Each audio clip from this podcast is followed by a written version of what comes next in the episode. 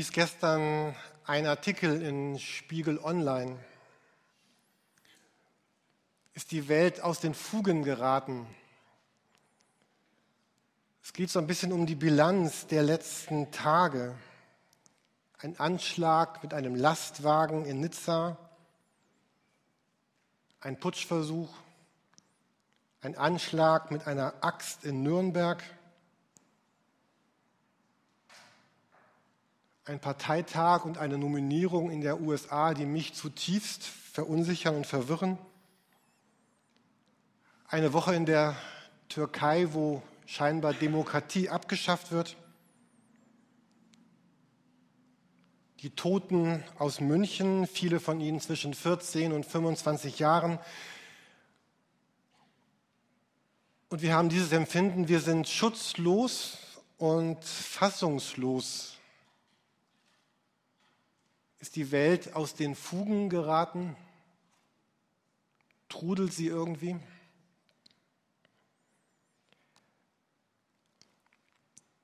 Wenn wir zurückdenken, dann waren frühere Zeiten auch kriegerisch und tödlich. In meiner Jugend hatten wir Angst vor dem Atomschlag. Und vielleicht kommt diese Angst bald wieder. Wir hatten Angst vor dem Terror der RAF und vielem anderen. Noch weiter zurück gab es die zwei Weltkriege, es gab das Grauen des Holocausts, das unfassbare Sterben von Soldaten und Nichtsoldaten in Kriegshandlungen. Und gehen wir weiter zurück in die Geschichte, Bedrohung, Vergewaltigungen im Dreißigjährigen Krieg, im Mittelalter, in der Antike. Und jetzt leben wir heute neue Völkerwanderungen, neue vernetzte eine neue vernetzte globale Art von Terror, IS, neue Demagogen und Diktatoren mit neuen technischen Mitteln. Wir erleben die Globalisierung und Kontinente und Länder und Städte werden aufgeteilt in Gewinner und Verlierer. Die Welt heute ist voll mit ganz vielen plakativen Lösungen. Da müsste man nur, da sollte man einfach und da müsste man mal. Ich finde, wir erleben eine weltweite Verrohung von Systemen, von Menschen, von Arbeitswelt, von Arbeitskraft. Wir könnten viele Staaten aufzählen, Ukraine, Syrien, Nordkorea, Iran, Irak, Länder in Mittelamerika, ethnische Säuberungen in Afrika und wir könnten weitergehen und wir könnten auch fragen, wie ist eigentlich unser Umgang in Deutschland der Nachbarn miteinander? Ist das nicht auch alles ein wenig härter geworden und selbstbezogener? Wenn wir in die Bibel reinschauen, dann war Jesus da ziemlich realistisch. Wenn wir uns mal so einen Text vorlesen aus Matthäus 24, da hat Jesus gesagt, überall werden Kriege ausbrechen. Habt keine Angst, diese Dinge müssen geschehen. Doch das Ende wird noch nicht unmittelbar darauf folgen. Völker und Königreiche werden sich den Krieg erklären. In vielen Teilen der Erde wird es Erdbeben geben, es wird zu Hungersnöten kommen. Doch all das wird erst der Anfang der Schrecken sein, die auf euch zukommen. Ihr werdet verhaftet, verfolgt und umgebracht werden. Auf der ganzen Welt wird man euch hassen, weil ihr euch zu meinem Namen bekennt. Viele werden sich von mir abwenden und einander verraten und hassen. Viele falsche Propheten werden auftreten und die Menschen täuschen. Die Gesetzlosigkeit wird immer überhand nehmen und die Liebe wird bei vielen erkalten, doch wer bis zum Ende durchhält, wird gerettet werden. Die Botschaft vom Reich Gottes wird auf der ganzen Welt gepredigt werden, damit alle Völker sie hören und dann erst wird das Ende kommen.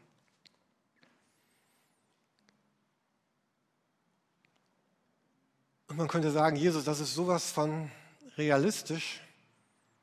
Das letzte Jahrhundert und, das, und dieses angefangene Jahrhundert spiegeln genau all das wider, dass all das geschieht.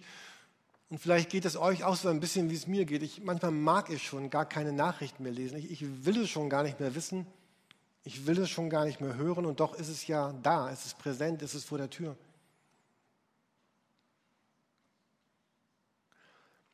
In diesem Sommer Gottesdiensten beschäftigen wir uns ja mit dem Timotheusbrief.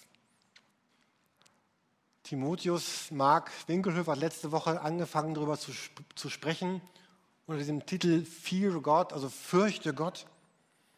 Es geht um diesen tiefen Respekt, um diese Ehrfurcht vor dem Vater im Himmel, und zwar in einer sehr aufbauenden, nicht in einer niederdrückenden Weise.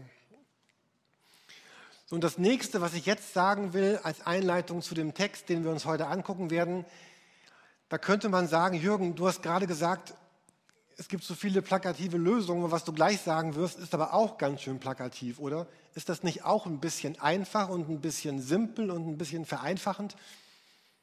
Und ich sage, ja, es ist ein bisschen vereinfachend. Und trotzdem glaube ich, dass es wahr ist.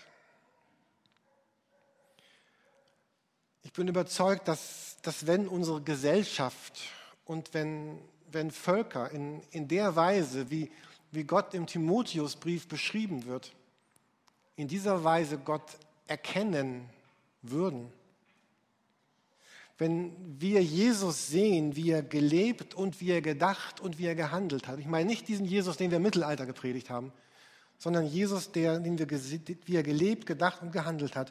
Und wenn unsere Herzen sich mit diesem Jesus in einer ganz aufrichtigen Weise verbinden und seine Werte unsere Werte werden und sein Herz unser Herz, dann wird dieses Leben gut werden. Dann werden sich Gesellschaften verändern, dann werden sich Kulturen verändern, dann ist da die Chance, dass Völker im Frieden miteinander leben, dann können Konflikte anders gelöst werden, ein Streit auf der großen politischen Bühne, aber auch der Streit mit meinem Nachbarn kann zielführend bearbeitet werden und Grenzen ganz neu verhandelt werden. Dann wäre da eine Chance für Achtung und für die Suche nach Gerechtigkeit und für Aufrichtigkeit. Und es würde unseren Alltag verändern. Es würde unsere Wirtschaft, unsere Unternehmen verändern, unsere Betriebe und das Zusammenleben der Menschen neu gestalten. Und ich kann mir vorstellen, dass einige da sagen, ja, klasse, typisch Pastor, typisch Kirche. So ist es aber nicht. Weiß ich. Und niemandem aufzwingen kann man das auch nicht, weiß ich auch. Und weder erwarten und nicht fordern kann man es auch nicht, weiß ich auch. Aber, ich sage jetzt mal ihr oder nein, wir, jeder von uns kann eine ganz persönliche Entscheidung treffen. Und das ist der Sinn dieser Predigt heute Morgen. Jeder von uns kann eine ganz persönliche Entscheidung treffen. Wie baut man einen Turm? Also heute wahrscheinlich Bauelement nach Bauelement, Etage nach Etage. Wie verändert sich eine Gesellschaft Mensch für Mensch? Wie verändert sich Hamburg oder Pinneberg oder Oststeinweg? Wie verändert sich eine Kirche? wird nicht eine Kirche dann ein Ort der Gegenwart Gottes, wenn sich Herz für Herz von uns verändert? Jetzt diesen Text aus dem Timotheusbrief. 1. Timotheusbrief, Kapitel 1, die Verse 1 bis 5. 1. Timotheus 1, die Verse 1 bis 5. Wir haben die teilweise schon letzte Woche gehört. Dieser Brief stammt von Paulus, einem Apostel von Christus Jesus. Ich wurde berufen durch den Befehl Gottes, der uns gerettet hat und durch Christus Jesus, auf den wir hoffen. Ich schreibe diesen Brief an Timotheus, der durch den Glauben wie ein eigenes Kind für mich ist. Gnade, Barmherzigkeit und Friede wünsche ich euch, wünsche ich dir von Gott, unserem Vater und Christus Jesus, unserem Herrn. Als ich nach Mazedonien aufbrat, aufbrach, bat ich dich, in Ephesus zu bleiben und zu verhindern, dass dort falsche Lehren verbreitet werden. Lasst nicht zu, dass die Menschen ihre Zeit mit endlosen Spekulationen über Fabeln und Stammbäume vergeuden. Das führt nur zu Streit und hilft nicht, ein Leben im Glauben an Gott zu führen. Und jetzt kommt der Vers, den wir uns heute Morgen besonders angucken wollen, 1 Timotheus 1, Vers 5. Das Ziel aller Unterweisungen ist, dass alle Christen von der Liebe erfüllt sind, die aus einem reinen Herzen kommt, aus einem guten Gewissen und einem aufrichtigen Glauben. Also was Paulus hier sagt, die, die Mitte, das, das Zentrum, das, was, was am Ende bei unserem Christsein rauskommen soll, die Quintessenz ist, das Ziel aller Dinge ist, dass das Christen von der Liebe erfüllt sind und darin leben. In der Gemeinde damals, wenn ihr diese Briefe liest, gab es ganz viele Turbulenzen. Dort gab es ganz viele Diskussionen um dieses und um jenes. Da gab es Streitigkeiten, da gab es Spannungen, da gab es endlose Diskussionen. Ist es nun so oder ist es so oder ist es ein bisschen anders? Und man hat sich theologisch die Köpfe eingeschlagen und, und, und, und und Timotheus, Paulus sagt Timotheus, stopp das alles. Lass nicht zu, dass diese ganzen Diskussionen über irgendwelche Themen in der Kirche oder der, des Glaubens die Mitte äh, des Denkens der Leute ausmachen. Ähm, ich weiß nicht, welche Themen wir heute diskutieren, die so gefährlich sein könnten wie da damals. Aber er sagt, lass nicht zu, dass, dass irgendwas die Mitte des Glaubens verdrängt, nämlich die Liebe. Der Sinn von Lehre, Theologie, Gemeinde, Kirche, Frömmigkeit, Heiligung, Bibellesen, Beten ist, ist, dass da Liebe am Ende rauskommt. Und, und wenn das, was, was wir tun in unserem Christsein, nicht bewirkt, dass da Liebe rauskommt, dann ist, läuft da irgendwas radikal und grundsätzlich schief. Und diese Liebe muss, muss sichtbar sein, die muss messbar sein, die muss anfassbar sein, die muss signifikant sein, erlebbar, attraktiv, weil sonst ist das Ganze, was wir leben und tun, nutzlos. Und Paulus sagt, du kannst es wegschmeißen. Es ist nichts wert. Ich möchte mir noch einmal diesen Vers angucken mit euch auf der nächsten Folie hier oben. Ich habe da mal versucht, so die verschiedenen gängigen Übersetzungen so ein bisschen zusammenzustellen. Je nachdem, welche Bibel ihr gerade vor euch habt, ob Luther oder Elberfelder oder Neues Leben, findet ihr da vielleicht ganz andere Übersetzungen. Da steht, das Ziel der Unterweisung ist Liebe. Manche übersetzen das Endziel oder die Hauptsumme. Da steht ein Wort, Telos, griechisch, das heißt Ziel, also das, worauf es ankommt, das, was der Punkt ist, wo, wo es hingeht. Das Ziel, Telos, Ziel, Endziel, Hauptsumme.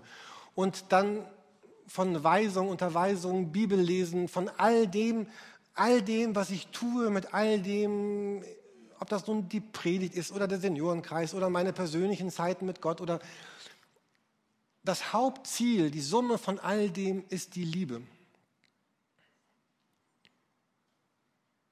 Und diese Liebe ist aus reinem Herzen, aus gutem Gewissen. Und dieses Adjektiv für Glauben kann man unterschiedlich übersetzen. Man kann sagen ungeheuchelt, ungefärbt oder aufrichtig. Vielleicht nochmal die nächste, dann haben wir nochmal auf lila die Hauptthemen. Also Ziel ist Liebe aus reinem Herzen, gutem Gewissen und, und aufrichtigen Glauben. Also etwas, was klar ist, was, was integer ist, was, was, was offen ist, was nicht versteckt ist, was nicht verborgen ist, was nicht, was nicht vorne lächelt und, und hinten doch bösartig ist. Ähm, und wenn ihr vertraut mit der Bibel seid, vielleicht fällt euch ein, ein Bibeltext, ein Bibelvers ein oder eine Aussage, die Jesus gemacht hat, wo er nochmal beschreibt, was so die, die Mitte, dass das Wichtigste von all dem ist, wozu er da ist. Er hat ja gesagt in Matthäus 22, er wird gefragt, Jesus, was ist das Wichtigste? Und er sagt, du sollst den Herrn, deinen Gott lieben, von ganzem Herzen, mit ganzer Seele und mit all deinen Gedanken das ist das erste und wichtigste Gebot. Ein weiteres ist genauso wichtig. Liebe deinen Nächsten wie dich selbst. Und dann sagt er, alle, alle anderen Gebote und Forderungen der Propheten gründen sich auf diesen beiden Geboten. Also wenn du Jesus fragst, Jesus, was ist denn das Wichtigste für mein Leben, dann würde er sagen, liebe Gott von ganzem Herzen, mit ganzer Seele, mit deinen ganzen Gedanken, deinen Nächsten wie dich selbst. Und wenn du Paulus fragen würdest, Paulus, was ist das Wichtigste? Er würde sagen, das Ziel ist die Liebe, reines Herz, gutes Gewissen, aufrichtiger Glaube. Und eigentlich ist das ja eine sehr seltsame, eine sehr seltsame Formulierung, oder? Wie kann das Ziel von Unterweisung Liebe sein? Kann man denn Liebe lernen? Kann man Liebe gebieten? Kann, kann Liebe das Ergebnis von Lehre und von Studium und Beschäftigung sein? Und wir merken schnell, auch hier ist es wieder so wie in den meisten Texten in der Bibel, wenn hier das Wort Liebe benutzt wird, dann steht auch hier ja dieses Wort Agape, ihr seht es da rechts drüben auf Griechisch. Ähm, diese Liebe, die, die nicht so sehr diese gefühlsmäßige Liebe beschreibt, also nicht dieses überschwängliche Empfinden, was ich habe, das darauf beruht, dass jemand oder etwas besonders liebenswert ist oder liebenswürdig ist oder schöne Gefühle in mir auslöst, sondern es geht hier um diese, diese Liebe, die eine andere Qualität hat, eine, eine Haltung, eine Gesinnung, eine, eine Einstellung. Und immer dann, wenn die Bibel über diese Art von Liebe spricht, und sie geht ja immer in diese drei Richtungen, Richtung Gott, Richtung ich selber und Richtung Mitmensch, dann hat diese Liebe immer etwas zu tun mit einer Verbindung, mit einem Gegenüber. Ich kann mir vorstellen, dass es euch auch ein bisschen so geht wie mir im, im Blick auf ein Gegenüber von, von dieser Liebe, in dieser Liebe zu leben, das ist uns unvertraut und es ist uns fremd. Und es ist nicht das Natürliche, sondern wir müssen es einüben. Es ist uns fremd. So eine typische Situation, ich war letzte Woche in meinem Lieblingsschuhgeschäft, also das ist hier, äh, ich kann ein bisschen Werbung machen, Schuhkai hier vorne in der ich weiß gar nicht, wie die Straße heißt hier, fünf Minuten von hier, die haben so einen Kellerverkauf und immer alles reduziert. Und jetzt war nochmal 20 Prozent auf reduzierte Schuhe. Echt toll. Also ich also rein suche 20 Prozent auf reduzierte Schuhe und ich gehe rein, nicht immer reingehe, durch die Tür durch und äh, packen Sie Ihren Rucksack in das Schließfach. Also das ist neu. Also die haben jetzt so einen Sicherheitsdienst da im Schuhladen. Ich war neulich im Elbe Einkaufszentrum, da war ich in der Gegend. Da bin ich in jedes Geschäft mit meinem Rucksack gegangen. Und da hat keiner gesagt, pack deinen Rucksack in das Schließfach. So ich also in diesem Schuhladen und ich war von hinten diese Stimme. Und für mich war das so, ich hatte gerade morgens diesen Vers gelesen, ja, die Liebe zu allen Menschen. Und, das, und wer mich ein bisschen kennt, kann, kann ahnen, was mit mir passiert ist. Ich bin da ausgetickt in diesem Laden. Also ich habe diesen Menschen ange, ich hab ihn angeschaut und so wütend. Ich habe den wütendsten aller meiner Blicke rausgeholt, den zerstörerischsten. Und ich habe gedacht, oh Mann, wenn dieser Mensch heute Morgen hier im Gottesdienst wäre, der würde aufstehen und sagen, Oppenheim, hör auf, diese Predigt zu halten. Du erzählst totalen Unsinn.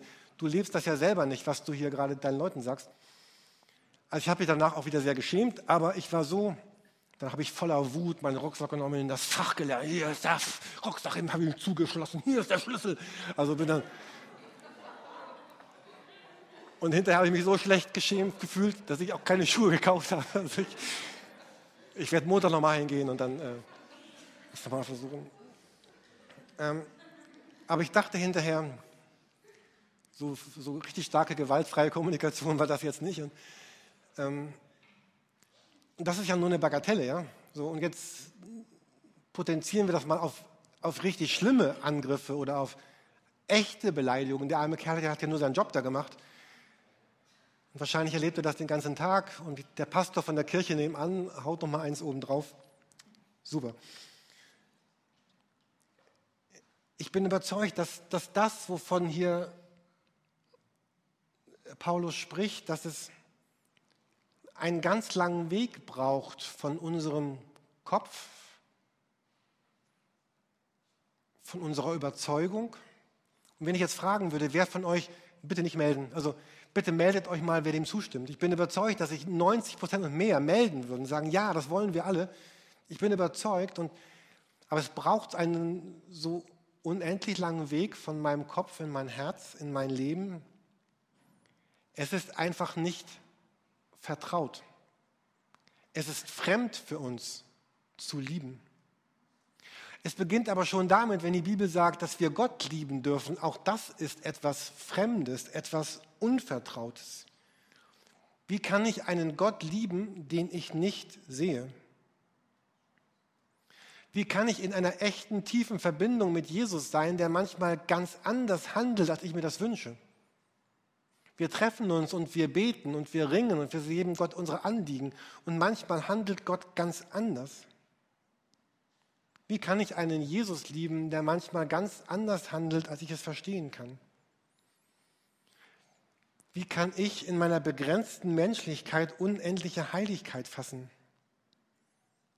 Dieses absolute Verstehen Gottes trifft auf meinen super begrenzten Verstand. Wie kann ich diesen Gott wirklich lieben? Das wäre doch so, Gott verstehen zu wollen, wäre doch so, einem Kleinkind Integralrechnung oder Astrophysik erklären zu wollen. Es ist nicht einfach, Gott zu lieben, weil Gott ist nicht greifbar, er ist nicht sichtbar und auch nicht wirklich verständlich. Und deswegen, weil Gott weiß, dass das so schwer ist, noch einmal diesen Vers, den ich vor einigen Wochen schon in der Predigt hatte. Römer 5, Vers 5. Es heißt, die Liebe Gottes ist ausgegossen in unsere Herzen durch den Heiligen Geist, der uns gegeben worden ist. Weil Gott das weiß, gießt Gott seinen Heiligen Geist in unsere Herzen auf eine übernatürliche Weise, weil uns Gott in dieser Suche nach, nach Liebe nicht allein lässt. Wir werden erst dann andere lieben können, anderen gut sein können und uns selber gegenüber gut sein können, wenn wir uns selber als von Gott geliebt und erfahren, angesehen erleben.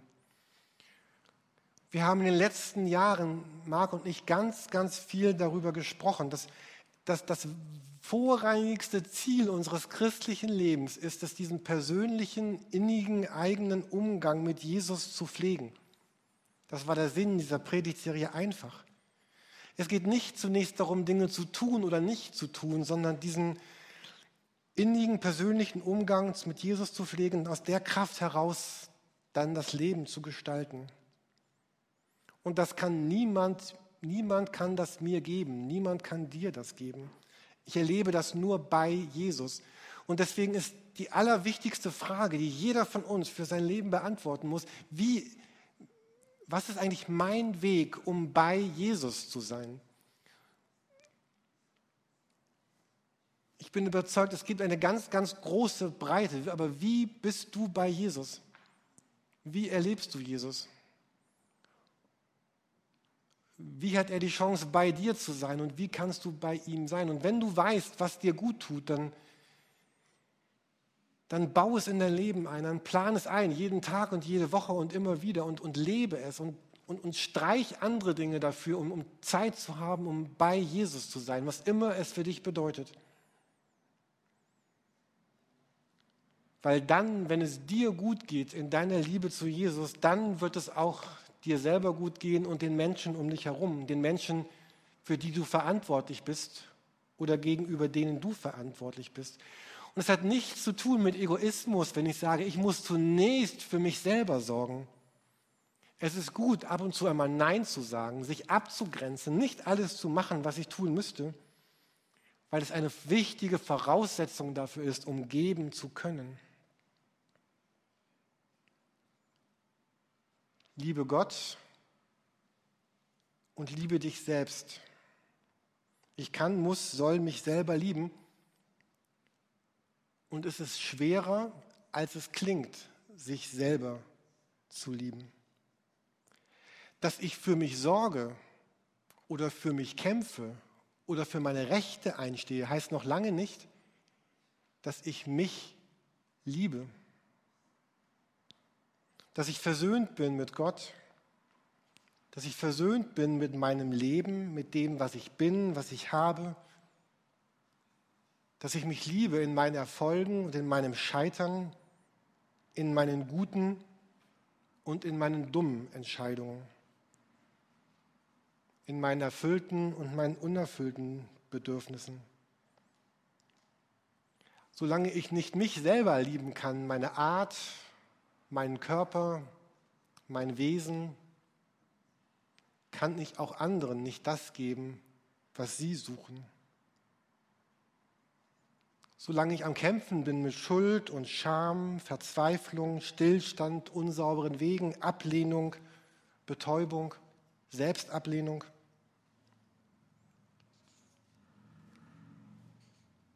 kann ich eigentlich gar nicht das leben, was Gott mit mir leben möchte.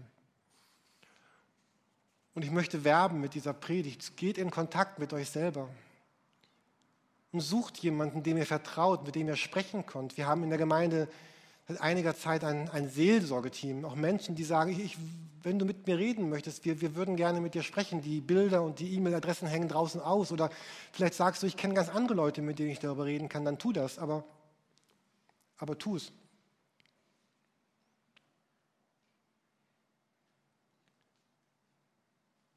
Liebe Gott, liebe dich selbst und liebe die Menschen um dich herum. Und diese anderen, das sind ja so ganz grob zwei Gruppen. Das sind einmal die anderen, das sind Christen um mich herum und Menschen, die fern von Jesus sind. Aber die alle haben gemeinsam, dass sie alle irgendwie anders sind als ich. Und das macht das Leben interessant, aber manchmal auch sehr schwer.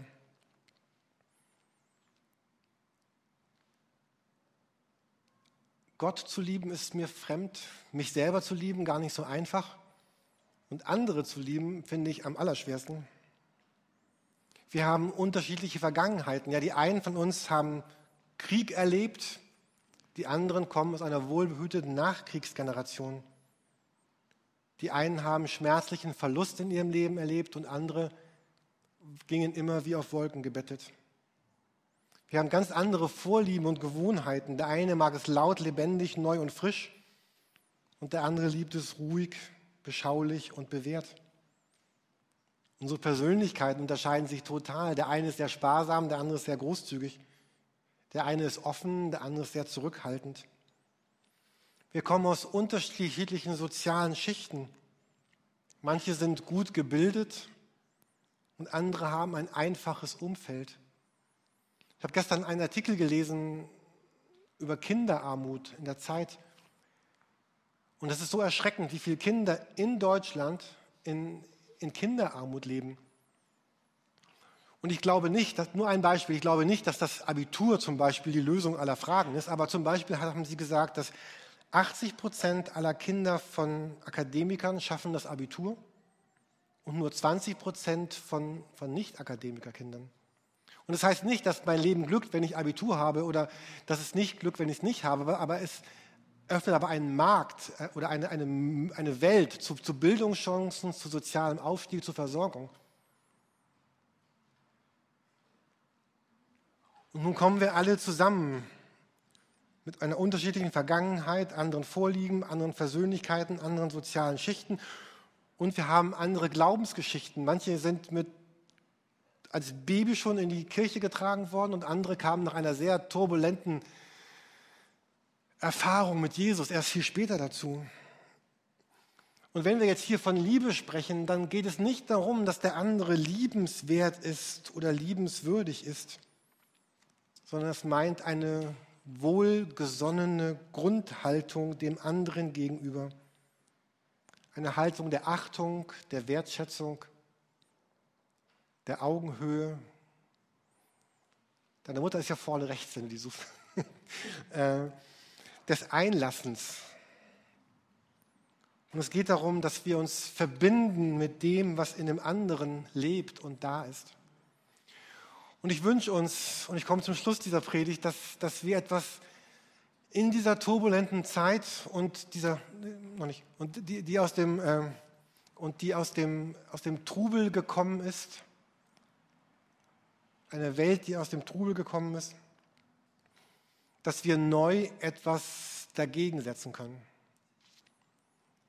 Dass wir sagen, ja, das, was dort steht, das, ich will, dass es irgendwie in mein Leben hineinkommt. Ob es der nervige Nachbar ist, der Rucksackkontrolleur bei Shukai oder ich selbst oder der andere, den ich so gar nicht verstehen kann. Und genau das kann die Schönheit der christlichen Kirche ausmachen, dass hier Menschen in ihrer Unvollkommenheit und mit ihren Irrungen aber trotzdem sagen, wir sind Menschen, wir, wir wollen, das Ziel all dessen ist diese Liebe, die greifbar ist, die, die sichtbar ist, die man spüren kann, die in unseren Worten ist, in unseren Handlungen, in, in dem, was wir sind und was wir tun. Und ähm, es ist die große Chance für Christen, dass wir sagen, wir beten füreinander. Zum Beispiel für die nächsten Woche einen ganz herzlichen Gruß an dieser Stelle von Günter Probleski. Er ist gerade im Krankenhaus. Er wurde operiert. Und, und er bittet euch, dass, dass ihr für ihn betet. Ingrid Huckfeld wird die nächste Woche ins Krankenhaus kommen, um operiert zu werden. Draußen am Foyer hängt eine, eine Liste mit Namen von Personen, die sagen, oh, es wäre schön, wenn ihr für uns betet, weil wir im Krankenhaus waren oder reinkommen werden oder Nöte haben. Und vielleicht mögt ihr auch sagen, ich, ich will für eine bestimmte Zeit ein bestimmtes Morgengebet beten. Ich habe ein Morgengebet gefunden, ich weiß gar nicht wo. Aber vielleicht mögt ihr neu oder zum ersten Mal oder immer wieder dieses Gebet beten. Es sagt, ich will heute tun, was dem Menschen dient. Ich will mit meinen Händen ein Stück Welt gestalten. Lass mich erleben, Jesus, dass ich Anteil habe an dir. Das ist so ein, ein Versprechen, was du vielleicht Jesus morgens geben kannst. Verbunden mit der Bitte, zeig mir diese Orte, diese Dinge, diese Menschen, wo meine Liebe konkret werden kann. Keiner von uns kann ganz Hamburg lieben, seine ganze Firma, seine ganze Abteilung. Aber neu zu sagen, Gott zeigt mir den Ort, wo ich ein Stück Welt gestalten kann und lasst uns doch ein bisschen träumen von einer heileren Welt und dabei kleine Schritte gehen zu einer liebevolleren Welt.